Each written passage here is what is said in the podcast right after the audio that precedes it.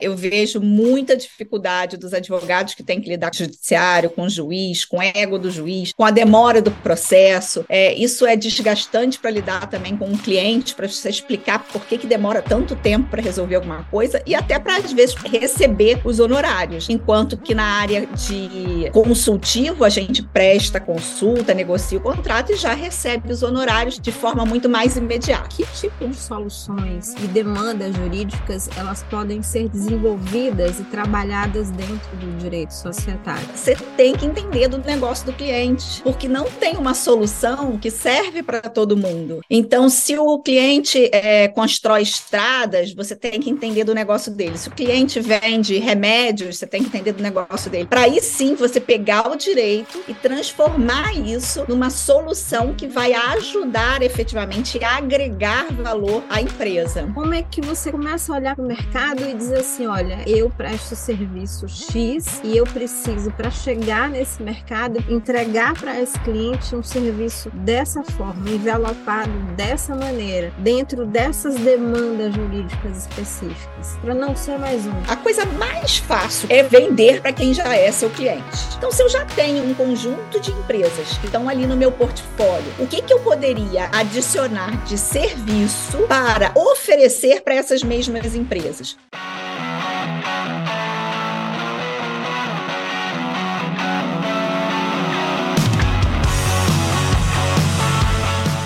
Olá, doutores! Muito bem-vindos a mais a esse episódio da DVCast. E olha que a gente vai tratar hoje aqui de direito societário. Aqui ao meu lado, uma convidada mais especial, a doutora Fernanda Bastos. Tudo bom, doutora? Como é que você está? Tudo bem, Daniela. Muito obrigada pelo seu convite. Muito obrigada por todo mundo que está aqui assistindo. E vamos ver se a gente hoje consegue tirar as dúvidas do pessoal, tem muita gente achando que direito societário não é direito, viu, Daniela? Nossa, é, talvez seja a crença de que o direito só está ligado à questão do litígio. E está na hora de quebrar alguns mitos aqui, né, doutora? Para Exatamente. quem não conhece a doutora Fernanda, é, deixa eu só começar a apresentar.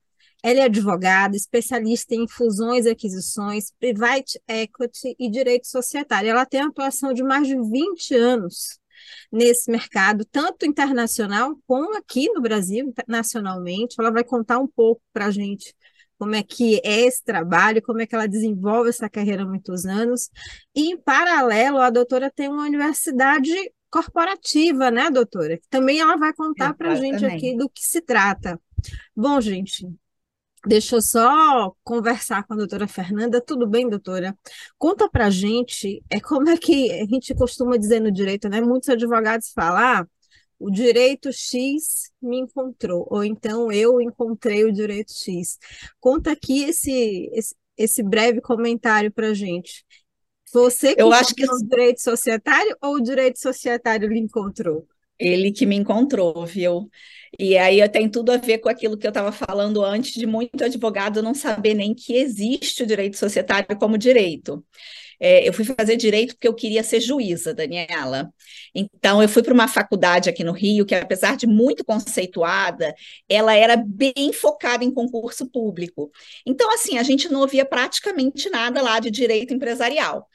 E aí eu fui fazer um estágio no terceiro período da faculdade, numa, uh, no, na defensoria criminal, e eu falei, gente, isso não tem nada a ver comigo. Como é que eu vou fazer agora? Eu fui fazer direito para fazer concurso e eu odiei isso. É, toda aquela atuação contenciosa, juiz, procurador, é, defensor. Eu falei, gente, não é o que eu quero.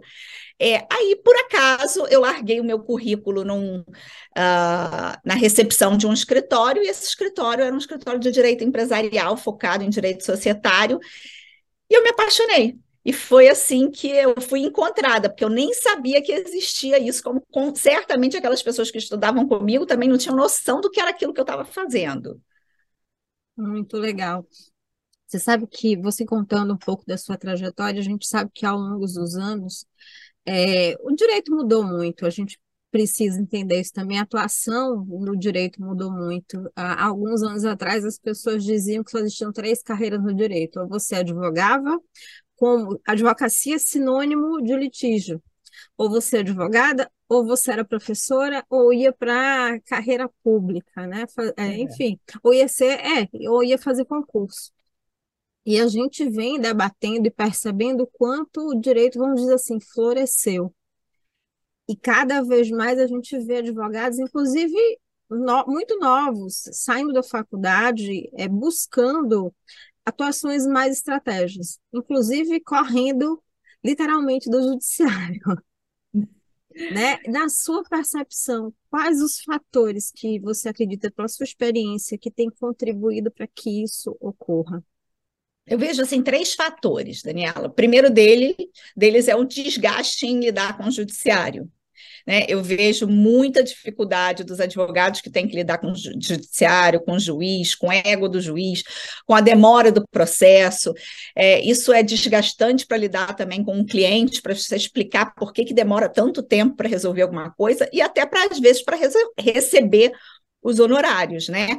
Enquanto que na área de consultivo, a gente presta consulta, negocia o contrato e já recebe os honorários de forma muito mais imediata. Então, essa é a primeira coisa. A segunda coisa, eu acho que é, nós temos um problema nas nossas faculdades de direito, que elas não mostram para a gente todas as possibilidades que o direito tem. Então, as faculdades de direito, elas têm historicamente direcionado os estudantes para a área de contencioso, contencioso cívico, contencioso, contencioso trabalhista, contencioso criminal. E aí, o que, que a gente tem? A gente está chegando a 2 milhões de advogados no Brasil que estão extremamente concentrados nessas áreas. Então, como eles estão muito concentrados nessas áreas, a gente acaba vendo uma competição muito grande. Então, fica muito mais difícil você se destacar no meio de tanta gente fazendo a mesma coisa.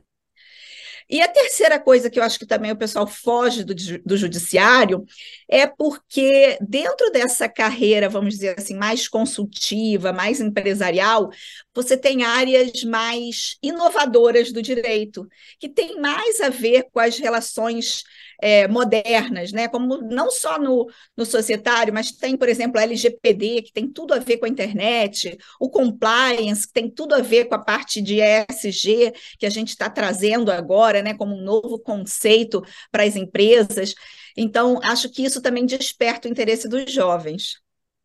Legal. Assim, tem essa questão que você falou da formação, é, mas tem algo que talvez, né, principalmente no direito empresarial, que, é, que é, acredito que seja por aí, que é quando as pessoas vão visualizar e abrir essas portas, a gente percebe que existe um vácuo com relação ao conhecimento de gestão, que é tão importante para atuar nesse tipo de atuação, para ter esse tipo de atuação, porque a gente precisa entender quem é o cliente. E o cliente são as empresas. Né? As dores estão ali presentes e é, talvez seja difícil no início da pessoa vislumbrar quando ela nunca atuou, quando uhum. ela não percebe, além dos desafios do mercado, acredito, porque o cliente empresarial ele tem, como é que eu posso dizer, ele tem exigências próprias, ele tem é, é, digamos assim, ele tem um perfil de exigência tanto de contratação como na prestação de serviço, na entrega do serviço. Uhum. Existe uhum. a questão uhum. da identificação de necessidade, e quem pensa apenas no litigioso acaba ficando refém de você desafogar um setor da imprensa que é, um, digamos assim, é o mais desvalorizado da empresa que é normalmente está relacionada à questão de o consumidor é trabalhista, que é você baixar o passivo trabalhista ou do consumidor empresarial. Exatamente. Aí o advogado fica sendo visto como custo, né? E não como investimento. Exato, e muitos talvez é, parem a sua atuação aí, porque acreditam que, digamos assim, a empresa não enxerga valor não perceba valor no seu serviço, quando é o contrário. Você sabe que alguns anos atrás, eu digo alguns anos, foi antes da pandemia, eu estava num evento em São Paulo, eu estava participando de uma mesa e que tinham é, diretores jurídicos de grandes empresas. E uma dor do advogado da plateia, que ele fez uma pergunta, é por que, que, digamos assim, era tão difícil chegar nessas empresas. Por que, que era tão difícil? Por que, que tanta exigência? Que ele nunca conseguiria chegar. E a resposta veio fantástica, fantástica. Foi assim: olha, depende, depende do que você bata na minha porta e me ofereça. Porque redução de passivo, assim, você é mais do mesmo, porque tem diversas empresas que só fazem isso talvez tenha um software interessante, me, me identifique, digamos assim, uma determinada demanda, mas eu tenho diversas empresas para fazerem isso e, nesse caso, eu vou lhe dar uma notícia ruim. Eu vou atachar, vou achatar os seus honorários porque eu quero mais eficiência por menos custo. Mas, de verdade, o que eu quero, e já fica um recado para os advogados aqui, ele falou assim, o que eu quero é que você cuide, digamos assim, de me livrar de processos burocráticos para que eu possa pensar estrategicamente as saídas e o crescimento da empresa que eu estou ali participando. Então, não venha me oferecer qualquer serviço. Exatamente. Pensa no meu negócio. E aí, daí a gente já pode puxar uma característica do advogado empresarial, Daniela, que é que eu digo aqui para os nossos alunos, que é você tem que entender do negócio do cliente, porque não tem uma solução que serve para todo mundo. Então, se o cliente é, constrói estradas, você tem que entender do negócio dele. Se o cliente vende remédios, você tem que entender do negócio dele. Para aí sim você pegar o direito e transformar isso numa solução que vai ajudar efetivamente a agregar valor à empresa. Legal, legal, legal. Agora eu vou, quero uma curiosidade, já que a gente começou falando de você, o que lhe atraiu no direito societário? O que chamou sua atenção? Você falou que não queria saber de litigância, que percebeu que não era sua praia. E como você, eu conheço muitos advogados que experimentou e falou assim, cara, não é isso que eu quero para mim. É, no meu caso, eu acho que eu gosto muito dessa energia do negócio, entendeu? Eu gosto muito da parte de economia, de administração, gosto de sentar numa mesa para negociar. Então, essa quando a gente está dentro de um escritório de direito empresarial, você sente a energia do lugar. É uma, uma energia de fazer negócios, e não uma energia de briga, né? Então, é uma energia, assim, muito vibrante, que para quem gosta de sentar, negociar, construir soluções, é muito gratificante. Muito bom. Agora, assim, uma curiosidade, tá? Conta para gente o que, que é necessário. A gente sabe que o advogado tem uma formação ainda muito conservadora, muito pautada no, no direito tradicional, né, é, constitucional, civil, trabalhista, tanto que ele próprio tem uma dificuldade, mesmo quem é maduro, digo que já tem muitos anos de estrada, tem uma dificuldade em materializar soluções jurídicas. Ele fica pairando na questão de área. Não, eu cuido, faço tudo da área civil. Falei, nossa, o cara, ele pegou todos os livros da biblioteca e colocou na estante. Ele pegou a maçaricada toda. Eu falei assim, nossa, não, é isso. Então, assim, o que, que é necessário para que esse advogado preste serviço na área empresarial e, lógico, na área societária? Que recursos? O que, que ele precisa desenvolver também de habilidades e de conhecimentos? Legal. Primeiro, assim, eu gosto muito de dizer que o advogado de escritório, ele é diferente do advogado de empresa né, nessa nossa área empresarial. Por quê? O advogado que trabalha dentro do departamento jurídico de empresa, de forma geral, para a grande maioria das empresas, ele, mesmo que ele trabalhe no direito empresarial, ele tem que entender um pouquinho de cada coisa dentro do direito empresarial. Então, ele tem que entender um pouco do tributário, um pouco de contrato, um pouco de societário, um pouco de ambiental, um pouco de trabalhista, para que ele consiga dar essa orientação mais geral para a empresa. Então, eu digo que o direito societário é um ótimo carro-chefe para você começar numa empresa, porque ele te dá a base para depois você acumular esses conhecimentos. Porém, se você vai para um escritório, em geral, é, quando uma empresa contrata um escritório, ela quer um advogado especializado. Ela quer alguém que saiba mais do que ela naquilo ali. Então, se, se o seu objetivo é ir, por exemplo, para um escritório, eu indico que você se especialize muito em uma área. Você tenha pelo menos uma área que você seja muito bom e muito diferenciado. Que isso que vai atrair aí o mercado para você. E aí, em termos de habilidades para a gente desenvolver, eu diria que, para quem está começando, habilidade técnica. Não adianta a gente querer ensinar a captar cliente, a gente querer ensinar a fazer networking, que são coisas, para mim, que correspondem a 50% da sua carreira. Mas para quem está começando, você tem que saber fazer o direito, porque senão, como é que você vai vender? Né?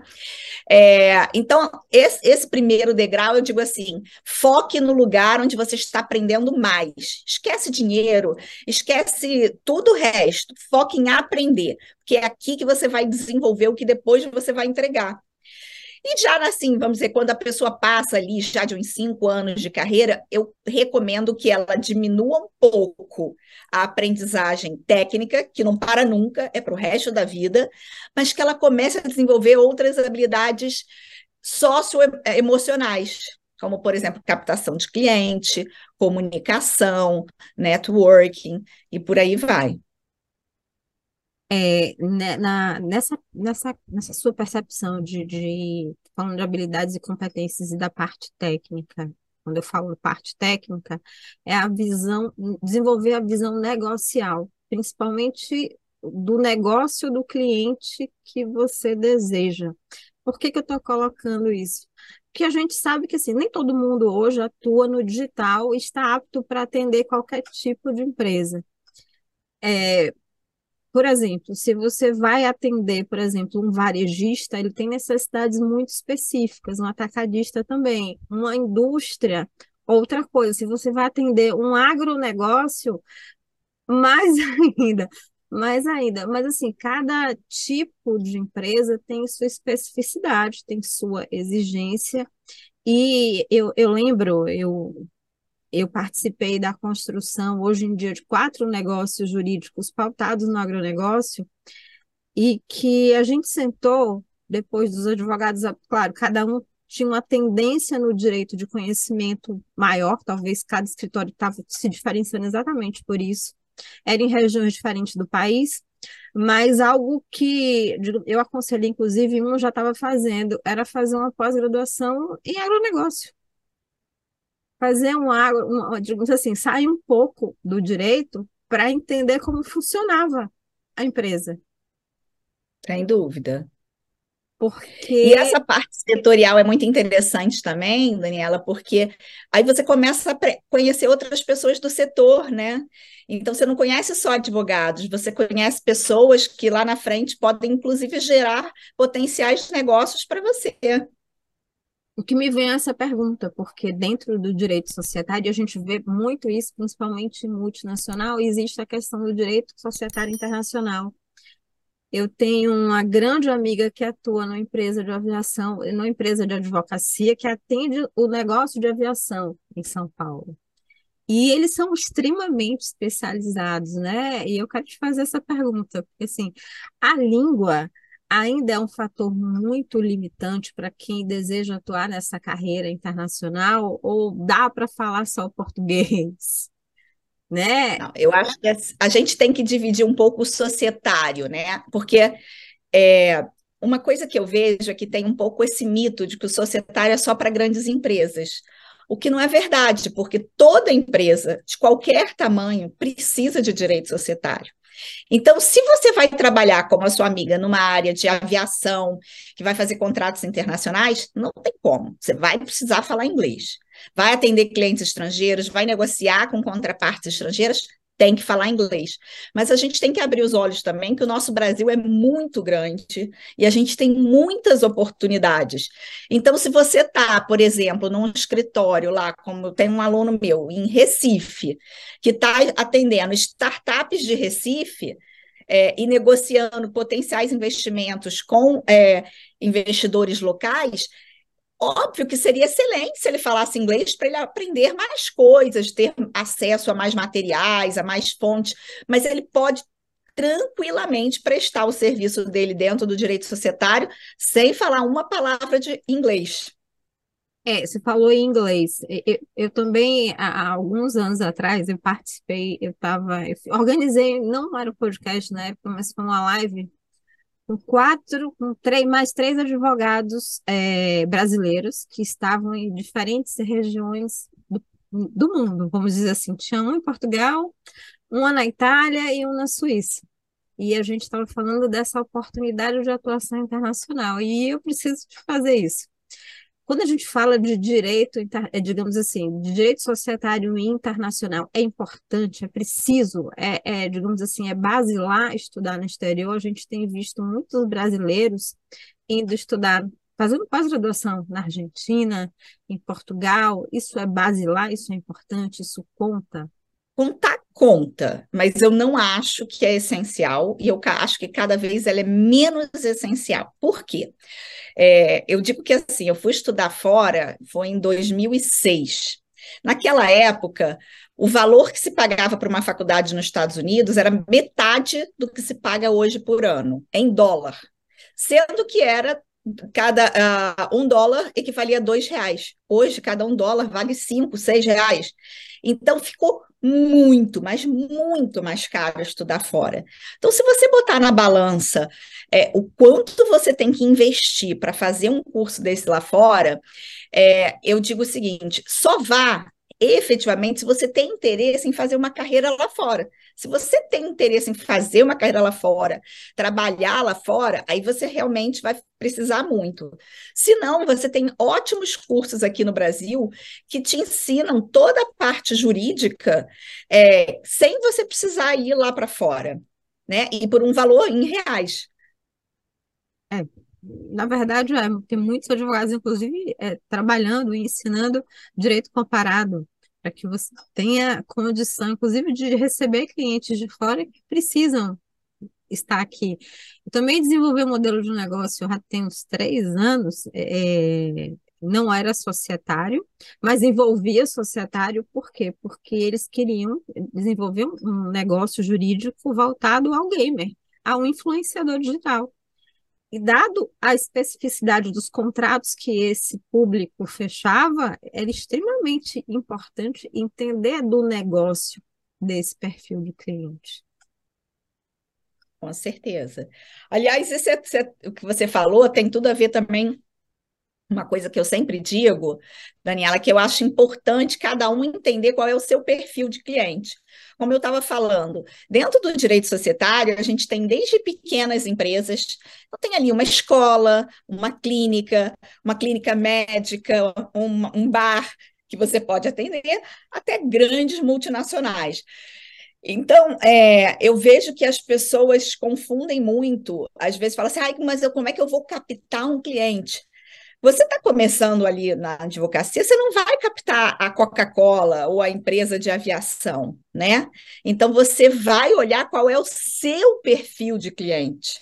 Se você está começando, vai no perfil de cliente que é mais uh, apto a contratar um escritório menor, uma pessoa com menos experiência. E por que, que eu digo isso? Porque eu é, trabalhei muitos anos, mais de 20 anos, em grandes escritórios. Da mesma forma, para mim, não adiantava, por exemplo, eu tentar captar uma startup. Por quê? Porque a startup, só o valor que ela ia receber de investimento era o valor que um grande escritório cobra na assessoria. Então, eu digo assim: tem espaço para todo mundo. Cada um no seu quadrado, pegar qual é o perfil de cliente que você vai investir é, na captação e que vai efetivamente te contratar, para você não gastar tempo, né?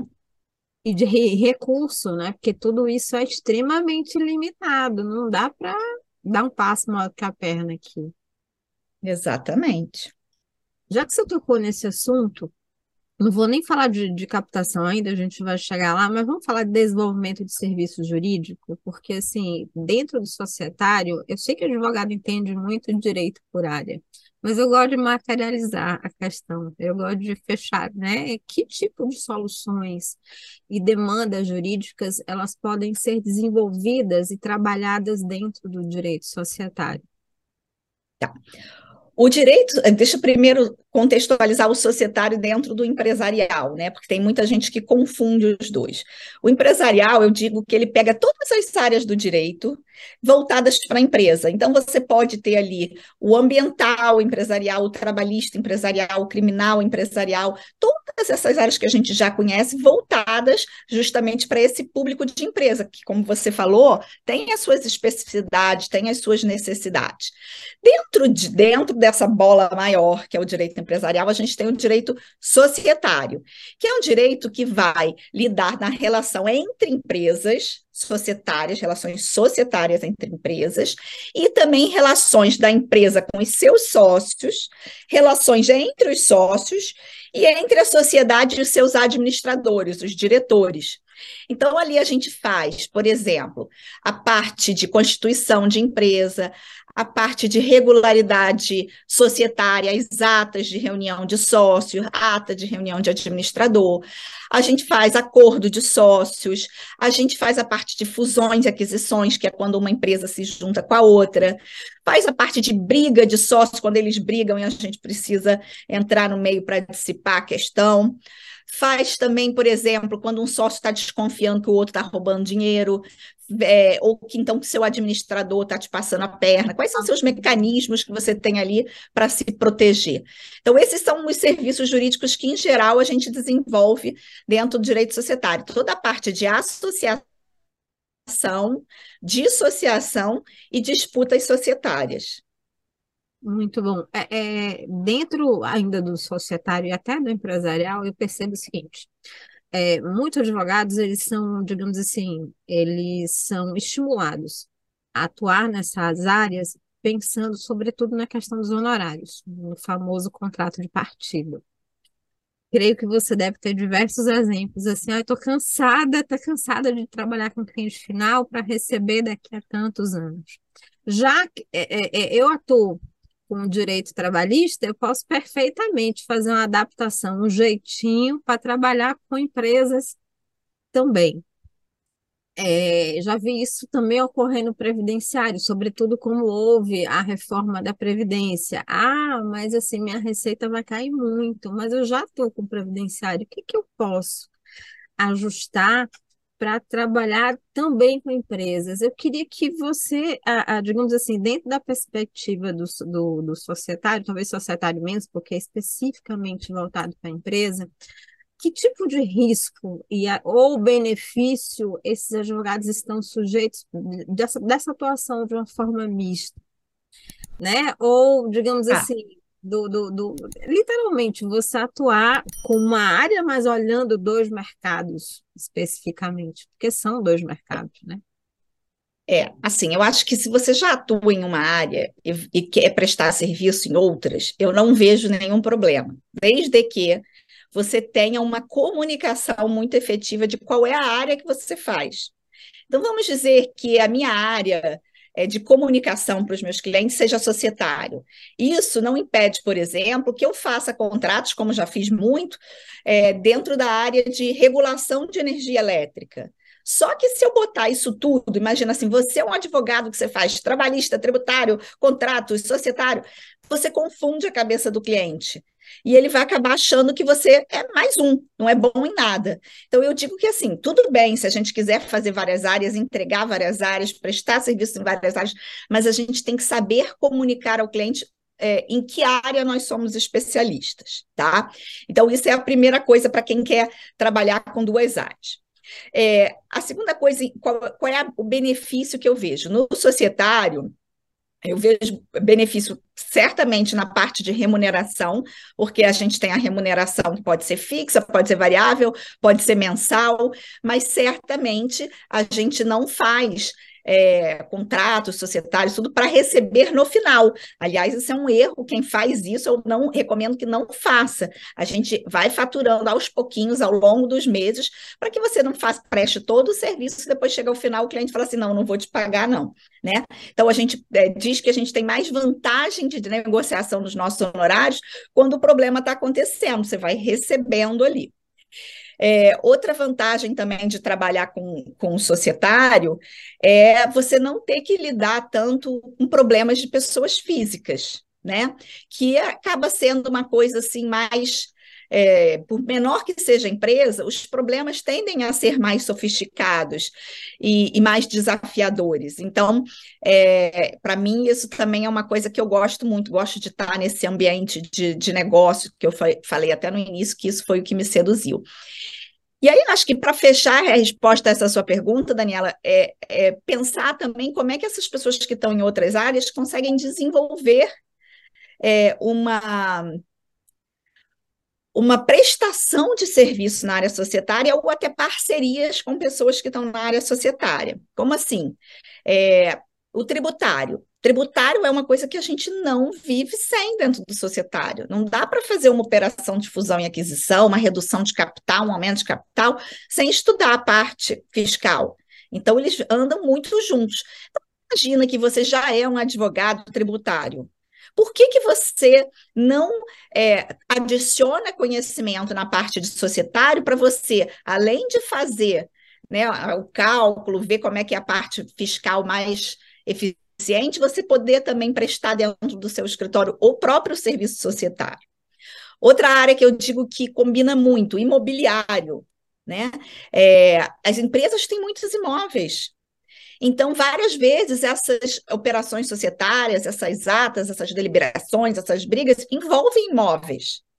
Então, de alguma forma, a gente tem que conhecer um pouquinho de cada área. Então, se você já atua com imobiliário e já tem lá aquelas pessoas que você é, tem na sua carteira, por que não adicionar o societário e aumentar um pouquinho mais a sua margem aí, já prestando um serviço extra para essas mesmas pessoas? Aí me permito a inferência. Normalmente, quando, quando isso não acontece, as pessoas começam a pensar em full service de uma forma aleatória, é porque normalmente não tem planejamento no escritório de advocacia. É assim, surgiu, é o que eu percebo, surgiu, apontou uma área que a pessoa acha atrativa, para aí que eu vou agregar o meu portfólio, sem entender o próprio negócio jurídico. E, digamos assim, o que deveria vir em forma de, de incremento de receita de faturamento acaba se tornando um pesadelo logístico na hora de você entregar o serviço. Desculpa falar isso, mas é, com certeza, com certeza. Mas Até porque, Daniela, nós não somos, é, não somos treinados a gerir, né? E você teve aula de gestão de escritório de advocacia na faculdade? Eu não tive. Então, imagino que 99% dos advogados não sabem como gerir um escritório. É, não, não sabe. E assim, e a, hoje já, já existem, né? Já pode dizer que existe no mercado é, tanto graduações, especializações ou cursos voltados a esse desenvolvimento. É, é eu tenho, gente, eu tenho 50 anos, então assim, não, não existe isso. Eu realmente tive que ir para o mercado aprender, estudar para aplicar isso no mercado jurídico. Então, foi na tora, realmente, naturalmente. Eu estou colocando isso porque eu também já, é, é, dentro de consultorias, é, a gente identifica isso, e tanto tem essa questão da dor dos honorários, que as pessoas querem porque querem, digamos assim, é, prestar serviço para a empresa, mesmo não se identificando com, com esse público. E o que eu percebo é que o que intimida é exatamente esse, esse nível de, de profissionalismo que, que é exigido do, do, do profissional ou do escritório por que, que eu penso isso? Porque o, o, nível de entrega é diferente, exigência nas entregas, digamos assim, os relatórios mensais, você preencher softwares de empresa para que você relate o que de fato está acontecendo, você fazer uso, às vezes, de, de jurimetria para entender melhor os números e índices de empresa, entender fora do, do, do exercício é, jurídico, eu digo jurídico litigioso, o que de fato acomete aquela empresa quando você quer ampliar portfólio. Então, assim, é, são outras questões que acabam intimidando. É, e eu quero te fazer exatamente essa pergunta. Quando, é, digamos assim, dentro dos escritórios, o que que você recomenda na sua experiência que, que digamos assim, que os advogados devem perceber no momento em que, digamos assim, não só o desenvolvimento de serviços, mas em relação ao próprio crescimento, em relação à própria criação do seu portfólio. Como é, como é que começa essa tarefa? Como é que você começa a olhar para o mercado e dizer assim, olha, eu presto serviço X e eu preciso, para chegar nesse mercado, eu preciso entregar para esse cliente um serviço dessa forma, envelopado dessa maneira, dentro dessas demandas jurídicas específicas. Por quê? Para que. É. Deixa eu colocar isso, que você começou trazendo isso, e eu quero só frisar isso, para não ser mais um. Você falou isso no início, eu quero. É, com certeza. Olha, é, eu, eu diferencio um pouco quando você vai é, escolher essa área aí para você adicionar no seu port portfólio, quando você é uma pessoa física ou você é um escritório com vários advogados. Por quê? É, quando você é um advogado, um, um eu, eu escritório, né?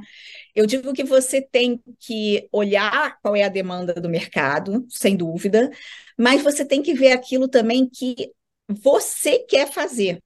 Porque não dá para você ser um bom advogado sem você se dedicar muito. Não tem advogado bom que não se dedica muito, que não estuda muito, que não trabalha muitas horas. Então, se você escolher uma área que uh, não tem a ver com aquilo que você quer para você, você pode até se tornar bom naquilo, mas você vai estar bem feliz naquela área. Então, eu digo que na pessoa física, eu recomendo que a pessoa veja aí uma interseção entre o que que tá, tem demanda no mercado, então não vou ser mais um advogado de não sei o quê. Eu vou, é, de repente, pegar uma área nova que está chegando, como você falou lá daquele escritório que você disse que estava pegando a parte do pessoal do digital, dos gamers, né? Então, poxa, eu estou vendo aqui um nicho. Então, essa interseção do que, que você gosta, do que, que você faz com prazer e o que tem demanda no mercado. Isso para a pessoa física.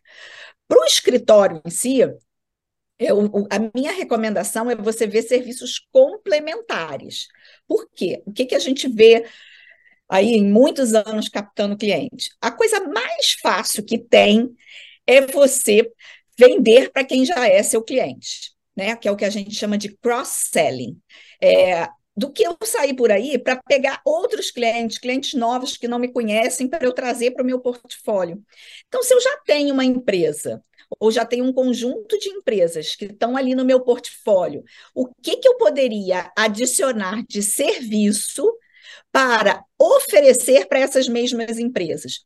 Então, eu conto assim muito para os meus alunos que, por exemplo, é, dentro do grande escritório, eu tinha uma meta gigantesca de captação, eu passava vários dias fazendo reunião na rua, captando cliente. Eu ia para lá para vender o quê? O societário. Mas eu tinha ali, né, na minha carta na manga, um tributário, um compliance, um LGPD, o trabalhista, porque se eu chegasse lá e visse que aquela empresa, na verdade, nem estava assim, muito interessada no societário, mas queria é estava com alguma demanda em alguma outra área, eu já pegava a outra área do meu escritório que eu oferecia aquilo e já oferecia ali, para fazer isso que a gente chama de cross-selling, né? Você sabe que na minha experiência é, é, curioso isso. Embora a gente fale, fale muito, é muito fácil vender para o cliente da carteira. De fato, deveria ser. Mas sabe o que, que eu sinto? Eu sinto que muitos advogados estão literalmente sentados nesses honorários aí. Você sabe por quê? Porque na grande maioria não existe diálogo dentro dos escritórios. Então, existe inclusive oportunidade para a criação de novas demandas. O fato é que eles não sentam nem para tomar um café entre si e dialogar. E eu sabe quando a gente começou a desenvolver isso nos escritórios, eu, a gente tem uma, eu tenho um exemplo, um case, inclusive, que a gente conseguiu aumentar o, o faturamento do escritório quatro vezes o valor do, do, faturamento atual, só fechando novos contratos com, as, com os clientes da carteira. Imagine você potencializar o faturamento em quatro vezes, sem necessariamente precisar trazer novos clientes para dentro do negócio. É você entender de fato o que, que o cliente precisa, você parar, conversar entre si digamos assim, negociar internamente, porque a gente também sabe que a gente fala isso, mas as relações internas entre os sócios também não são tão simples, não são tão fáceis. A gente sabe que tem questões de relacionamento, tem diversas questões que a gente precisa superar para conseguir chegar nesse patamar. E na, na prática, eu percebo que isso não, não é tão simples. E por isso que muitos prefiram investir mais dinheiro, inclusive, trazendo novos clientes para o escritório, do que sentar, dialogar para desenvolver sua própria carteira e ampliar o faturamento dela. Como é que você sente isso, percebe na prática? Eu acho que você tem toda a razão. Eu acho que sociedade a gente vê que é bastante difícil, que existe uma grande dificuldade em geral na comunicação entre os advogados de uma sociedade. Mas se as pessoas souberem o quanto isso é assim relevante para você ter um negócio que vá bem financeiramente, que te traga retorno também de é, uma é, um, uma calma psicológica também, né? De não ter que estar todo dia matando o leão, brigando com seus sócios. Isso é muito desgastante para a nossa vida. A gente já tem muito problema para resolver, né? A gente não precisa de mais problema. Então, é, concordo com você eu digo que assim, sair para captar no cross-selling é essencial que você conheça muito bem o que que os seus sócios fazem, no que o que que o seu escritório é bom, quais são os diferenciais dos seus sócios, é, o que, que é aquilo que você pode oferecer para os clientes. Então, é, eu, eu fiz para mim, sabe, Daniela, nessa época que eu de captar muito cliente, eu tinha um checklist de captação. Então, as coisas que eu tinha que estudar antes de ir para uma reunião de captação. Uma delas era, por exemplo, quais são tendências de mercado.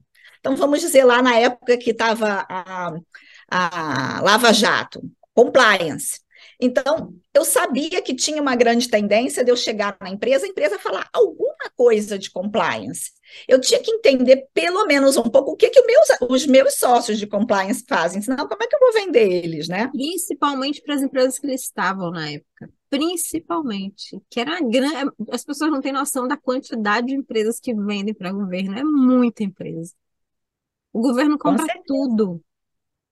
Com certeza.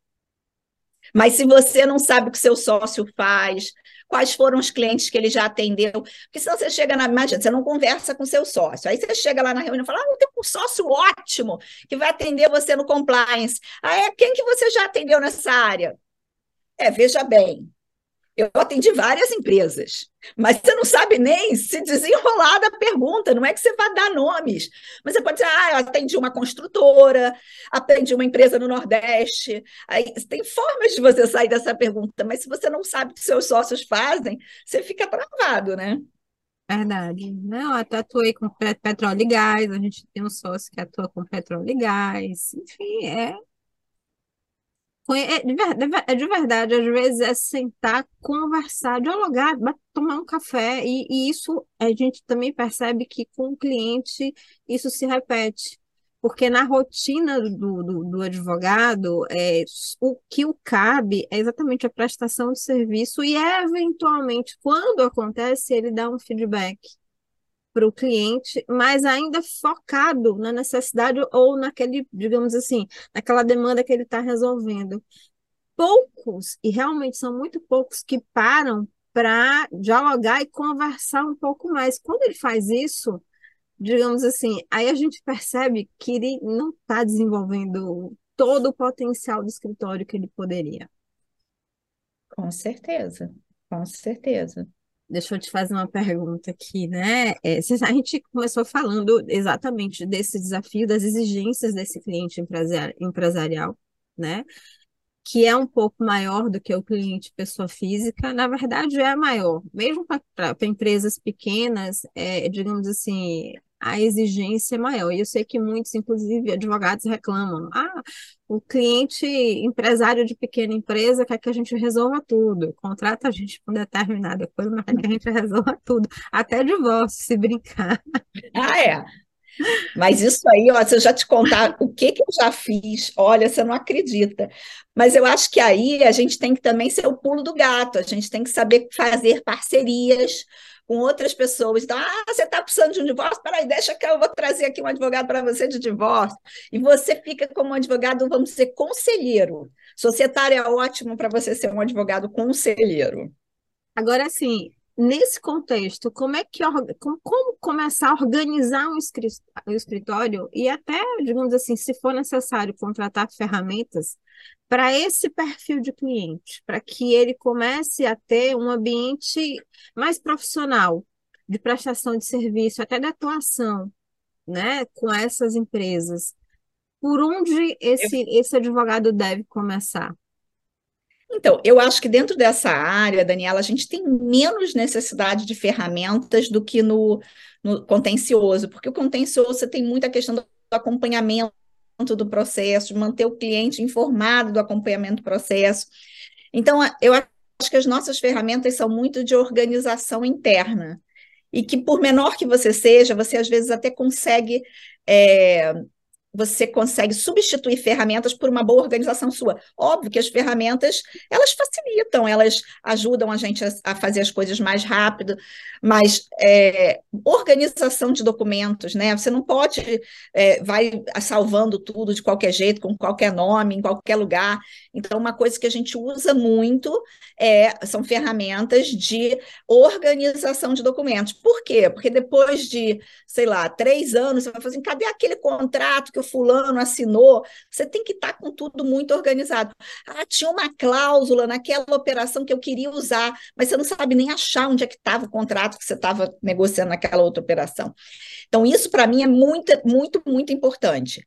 É, softwares de organização de documentos que permitam busca nos documentos. Ah, não tenho dinheiro para isso? Tudo bem, usa um drive normal, mas com tudo muito organizado. E a outra coisa, aí sim, eu acho que é o mais importante de tudo, é a parte de faturamento, né? A grande empresa, ela quer um faturamento organizado, tem que seguir dentro dos padrões, os prazos, não grande empresa, qualquer empresa tem o prazo de pagamento, então você precisa ter ali um controle de faturamento e de cobrança que seja bastante profissionalizado cuidar da logística do escritório, né? Que muitas, muitas pessoas negligenciam essa parte, infelizmente. Se for contratar é. outro, outros parceiros, como, como, é, como é, ver como é que vai incluir isso no contrato, como é que vai ser pago, deixar tudo organizado para não. Sem dúvida. Tu, é, como é que é casa de ferreiro, espeto de pau, né? É advogado societário, mas você não faz contrato com seu sócio, não. É complicado. na sua experiência, que tipo de desafios esses advogados empresariais tendem a enfrentar nesse mercado? Olha, é, Daniela, o que eu mais ouço aqui do, das pessoas com quem eu trabalho é, nos nossos cursos são é, é você conseguir começar. As pessoas me perguntam muito isso. Como é que eu vou ter a minha primeira experiência? Como é que eu vou conseguir um emprego nessa área se eu nunca tive experiência? E eu acho que não tem uma resposta que é para todo mundo. Cada caso é um caso. Mas as pessoas têm que estar dispostas a, a se abrirem para oportunidades que podem não ser financeiramente boas no início, para conseguir a experiência, para depois é, para depois uh, conseguir novas novas conquistas. E eu vou te dar aqui, já vou te dar aí um, não sei se você já conversou com a professora Daniele Teixeira, ela é da área de sucessão patrimonial. Se você não fez ainda o podcast com ela, eu recomendo que você faça. Ela tem uma história fantástica. Ela começou no direito com 40 anos. Ela se separou, tinha duas filhas. Ela falou: e agora? Como é que eu vou fazer para ter experiência? Ninguém vai querer me contratar. E ela começou a trabalhar como monitoria de vários professores. E aí ela foi se juntando com os professores. Dali ela virou mestrado, depois virou doutorado, virou pós-doutorado. E hoje ela tem um escritório dela, super reconhecido na área de é, planejamento patrimonial, planejamento sucessório, desculpa. E é, por que, que eu digo isso? Porque eu, te, eu vejo muita gente aqui que fala: ah, eu estou velho, como é que eu vou começar? Como é que eu vou começar agora? Tem jeito de começar, cada um tem o seu jeito. O importante é que não dá para você querer começar já tendo uma super remuneração, já estando numa posição, né, que você vai ter lá o seu escritório bonito. Às vezes a gente tem que abrir mão de algumas coisas para conseguir entrar. Depois que você está lá dentro, aí você sobe. Você sabe que eu percebo muita ansiedade do, do jovem, sobretudo na faculdade, com relação a querer começar do topo e perde excelentes oportunidades de estágio e de experiência que é que era está sendo vivida naquele momento. Né? A, a pseudo, digamos assim, não é a pseudo, a visão de que ah, eu não vou trabalhar de graça, ah, eu não vou fazer isso, ah, eu não vou fazer aquilo, de, de repente ela lhe trava e impede que você cresça no futuro, porque você vai ficar estagnado no sentido de conquistar novas oportunidades, de, de enfim, de avançar mesmo na vida, coisas que você poderia fazer. Eu, eu brinco, até eu dei uma palestra na faculdade recentemente, aí o pessoal perguntou: ah, mas o que é, que é necessário? Como é que a gente faz para começar? Já, o pessoal com ansiedade já pode produzir conteúdo jurídico? Eu falei assim: vocês podem produzir conteúdo jurídico, por exemplo, para você conseguir um determinado estágio. Você vislumbra uma determinada empresa que você gostaria de estagiar e começa a construir conteúdo vislumbrando um estágio naquela empresa para começar a chamar a atenção daquela empresa. E olha, e assim, é, é algo que eu acho que todos nós, ninguém sai da faculdade pronto, ninguém está pronto durante a faculdade, a gente está em formação. E eu, eu falei assim, gente, o que me faltava em conhecimento sobrava ousadia vontade, querer aprender. É isso aí. Então, se joga para aprender qual o problema de, de, de aproveita os trabalhos de faculdade para se envolver com as empresas, se oferece para desenvolver trabalhos, realizações de diagnóstico, porque vai, entra numa júnior, porque existem incubadoras de conhecimento ali que dá para a gente ir desenvolvendo até, digamos assim, a gente entendendo o que, que a gente quer, porque a gente não sabe o que, que a gente quer, né, doutora Fernanda? É isso aí, com certeza. É bem por aí. A pessoa fala, ah, como é que eu vou atender uma startup? Vai lá na incubadora de startup, oferece você se ajudar, ajudar eles de graça numa, duas, três operações, você vai pegar o jeito.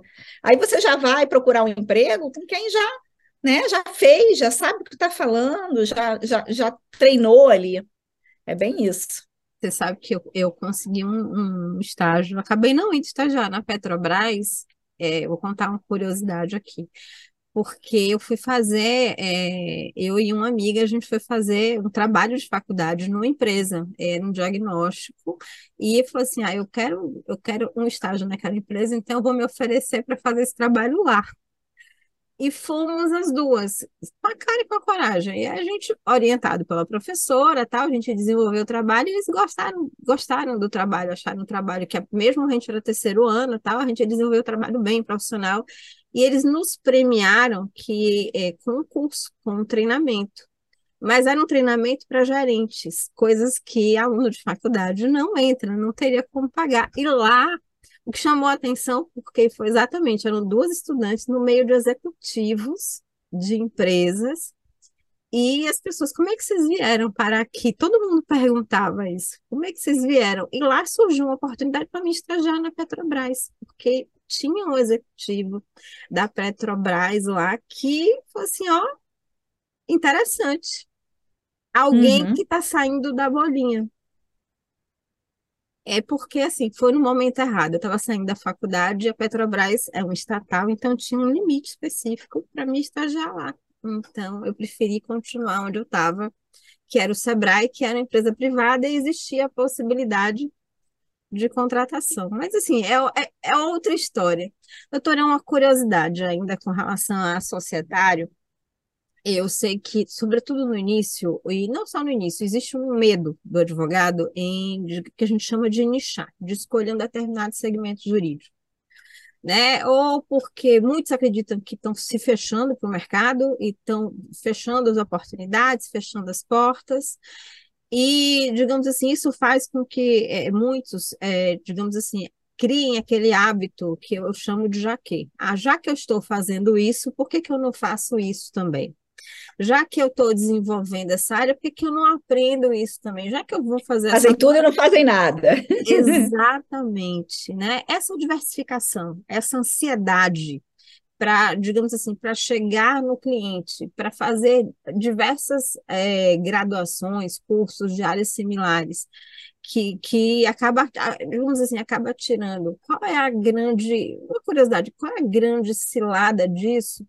E, digamos assim, dentro da, dessa questão do, do, do, do societário, quando isso é bom, quando isso é ruim? Existe um bom e um ruim, ou enfim? É, eu acho que pode até existir um bom, desde que seja dentro de um, um uma pequena variação, né? É, eu lembro é, que uma vez eu estava dando mentoria para alguns alunos nossos para conseguir emprego, e aí um menino chegou para mim e falou que ele queria é, trabalhar na área de mercado de capitais, que é uma área parecida com o societário, né? Que tem ali mais ou menos a mesma, é, mesma área ali, a gente trabalha bastante junto. É, e ele tinha no currículo dele, Daniela, tudo, menos curso daquilo. Ele tinha trabalhista, previdenciário, tributário e um monte de coisas desconexas, sabe? E aí eu falo assim: você tem que saber qual é a história que você quer contar. Então, para quando você está querendo um emprego numa uma grande empresa, num escritório, seja grande, seja pequena, né? Eu passei mais de 20 anos como contratante, é, entrevistando pessoas. Quando você pega um currículo que o cara fez de tudo, você fala assim, mas o que, que esse cara quer na vida? Mas será que ele quer ir para cá? Quer para lá? Então, isso passa uma insegurança muito grande para o contratante de um emprego. Agora, se você está pensando em ter o seu próprio escritório, é, eu digo que a gente, uma das coisas que eu, eu bato muito, muito, muito, é que a gente precisa saber comunicar a nossa marca profissional. Marca profissional não é Instagram necessariamente, é você saber comunicar para as pessoas aquilo que você faz. E se você não sabe comunicar aquilo que você faz, você vai causar ali uma confusão na mente das pessoas. Então, se você tem ali é, é, oferecendo para os seus clientes é, todas as áreas, tudo ao mesmo tempo, você é considerado como uma, a gente diz é, na parte de negócio, uma commodity, né? Uma coisa que no direito seria fungível né? Você troca um pelo outro, você é mais um, você não é o, o cara em nada. Então, você pode sim prestar vários serviços em várias coisas, mas comunique aquilo que você quer comunicar. Então, se você quer ir para o societário, comunique o societário. E aí, quando você estiver dentro da empresa, aí você oferece uma outra coisa, aí você oferece um contrato, aí você oferece o tributário, aí você oferece o, o, o sei lá, o imobiliário, mas se você for se colocar como especialista em tudo, quem é especialista em tudo não é especialista em nada. Então, eu digo, comunique a sua diferenciação. Escolha uma coisa para você comunicar. E depois que você já tivesse muito bem reconhecido naquela área, você pode passar a comunicar outras coisas. Isso não quer dizer que você não possa, desde o início, já estar tá é, prestando outros serviços. Você não precisa prestar só aquele serviço. Mas quando você for comunicar como área ali central, como especialidade, você tem que saber qual é a sua especialidade para você se diferenciar. Dentro do societário existe, digamos assim, uma porta de entrada com relação à demanda jurídica, algo que possa atrair, é, digamos assim, diversos é, empresários, é, atrair mesmo é, dores comuns que possa atrair empresários? específico, existe um serviço de entrada, porque normalmente a gente, o advogado, né, precisa chamar atenção por aí. É, eu, eu acho que assim, é, não tem uma coisa que sirva para todo mundo. Tem o societário dia a dia, que toda empresa precisa ter. Dentro do societário dia a dia, a gente está aqui no melhor momento do ano, que é em abril. Eu não sei quando é que o podcast vai no ar, mas a gente está aqui gravando em abril. E a gente, em abril, dentro do societário, a gente tem as assembleias gerais anuais, que são realizadas geralmente em abril, ou as assembleias, as reuniões anuais de sócio. Então, uma coisa que eu recomendo para os advogados dessa área é se você tem empresas que você gostaria de atender, avise as empresas que está na época delas fazerem a reunião anual delas e explique por que, que ela precisa fazer a reunião anual e o que, que precisa ser feito. Então, isso era uma coisa que eu é, é, sempre fiz, de uh, mandar para os meus clientes assim: olha, eu sei que você tem no seu portfólio a empresa. É, batatinha limitada, cenourinha limitada e chuchuzinho limitada. Se elas são de sociedades limitadas, elas precisam fazer reunião de sócio, essa reunião de sócio precisa ser feita até tanto. E eu digo que 75% desses e-mails convertiam em demanda de trabalho. Então, se eu for dar uma dica assim de uma dor que toda empresa tem, é essa, porque todo mundo tem que fazer reunião de sócio no, até o quarto mês após o fim do exercício social. Eu, a gente está chegando no final, mas eu preciso, eu, preciso vou engatilhar duas perguntas para a gente né, fazer isso de, de, com chave de ouro, até porque a gente já falou inicialmente, mas a gente ainda não fechou. Prioritariamente, quem é o cliente do direito societário? Onde é que ele se esconde? Quem é essa? Quem são essas pessoas? Existe um mito, digamos assim, e, uma dificuldade de visualizar de quem é a pessoa por trás das empresas de fato, quem é que contrata o advogado do direito societário? Olha, varia bastante entre três pessoas: o dono da empresa, que é o sócio, o executivo, que pode ser o presidente da empresa e não é o dono, e o diretor jurídico, que é um outro advogado. Então, em empresas que têm diretor jurídico, que é um outro advogado, em geral, a gente é contratado por outro advogado. Você fala de advogado para advogado. Mas tem empresas que não têm é, departamento jurídico, então você fala diretamente com os executivos e com o, os donos. Aí, quando as pessoas me perguntam assim, mas onde que essas pessoas se escondem? Aí eu te digo, aonde você acha que um é, executivo da área de construção é, é, frequenta? Tem alguma entidade setorial da área de construção? Aonde é que essas pessoas congregam? Quais são os seminários que elas vão? Quais são os lugares que elas frequentam? Vá a esses lugares. É lá que você vai conhecer os clientes já deu a dica de prospecção também, né? Ia te perguntar aí, e aí, como é que prospecta o cliente de direito societário? Já ia emendar com essa. Olha, primeiro, como você falou, tem que ter muita determinação, cara de pau, né? Chegar lá, cara de pau, as pessoas acham que isso é negativo, mas não é. É que eu, eu vejo que tem muita gente que sabe, mas não sabe comunicar aquilo que sabe fazer. Então, se você não falar, as pessoas não vão saber. Por onde começar? A gente tem uma expressão que a gente fala em inglês, Daniela, que chama low hanging fruit, a fruta que está pendurada mais baixo.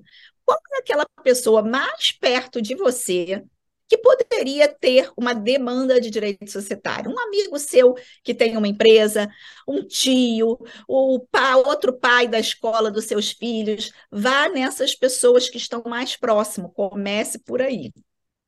Muito legal, doutora.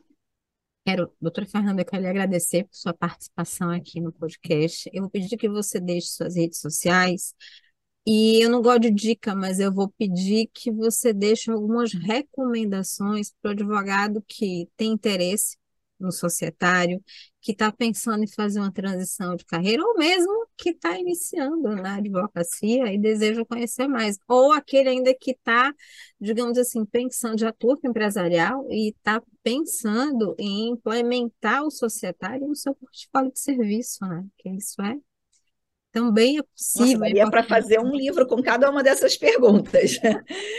Mas é, eu, eu diria que tem uma coisa que serve para todo mundo. É, antes de eu falar aqui das redes sociais, é networking.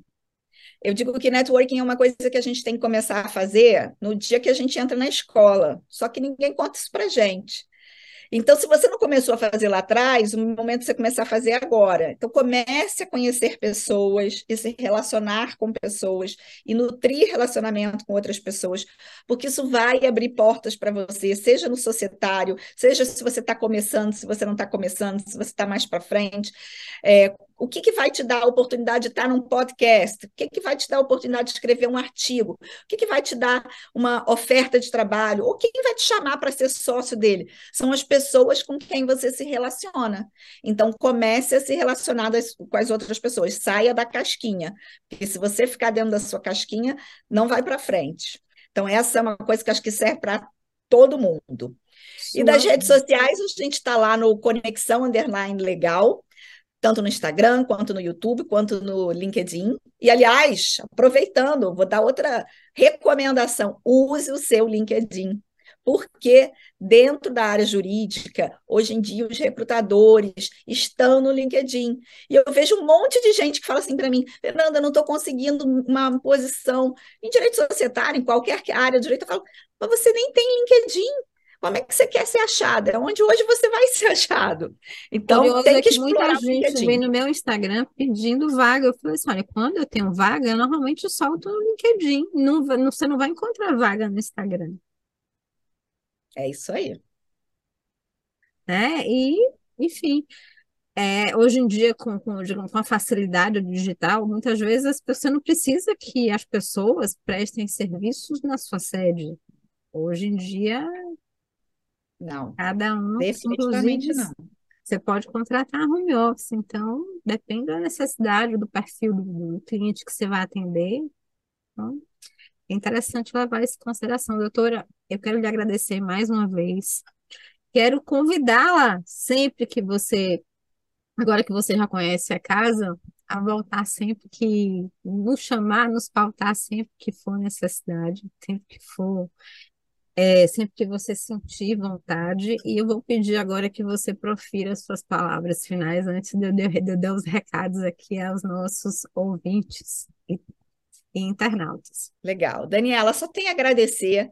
Eu acho que a gente tem uma missão dentro da nossa universidade corporativa que é de levar esse conhecimento do direito empresarial para o Brasil inteiro, coisas que eu não tive oportunidade e eu sei pelo, pelas pessoas com quem eu lido hoje dentro da universidade corporativa, que 99% dos advogados não, não têm esse conhecimento.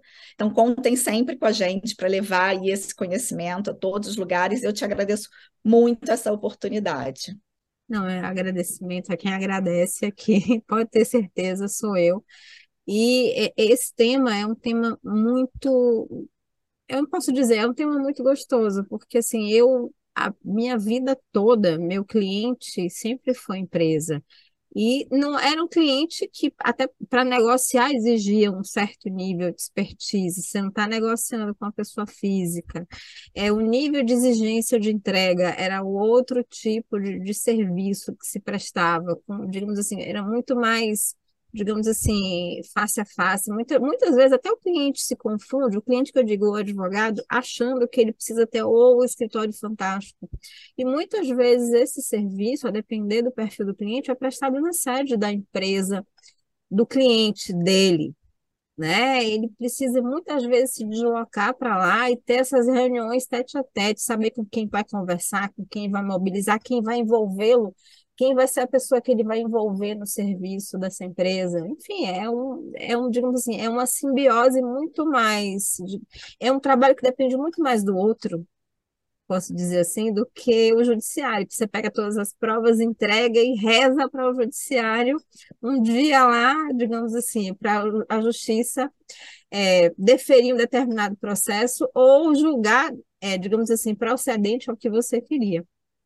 É muito diferente. Esse é um trabalho que você, enfim, que você tem mais controle, inclusive, que você tem controle de qualidade, enfim. Doutora, quero lhe agradecer, quero dizer a você, caro amigo advogado, advogado, que a DVCast está, vai ao ar sempre aos sábados, às 15h45 da tarde no YouTube. A gente está nas segundas-feiras no Spotify, também em vídeo, a partir das seis e meia da manhã e nos demais agregadores de podcast. Um abraço grande e a gente se vê no próximo episódio da DVCast. Até lá. Tchau.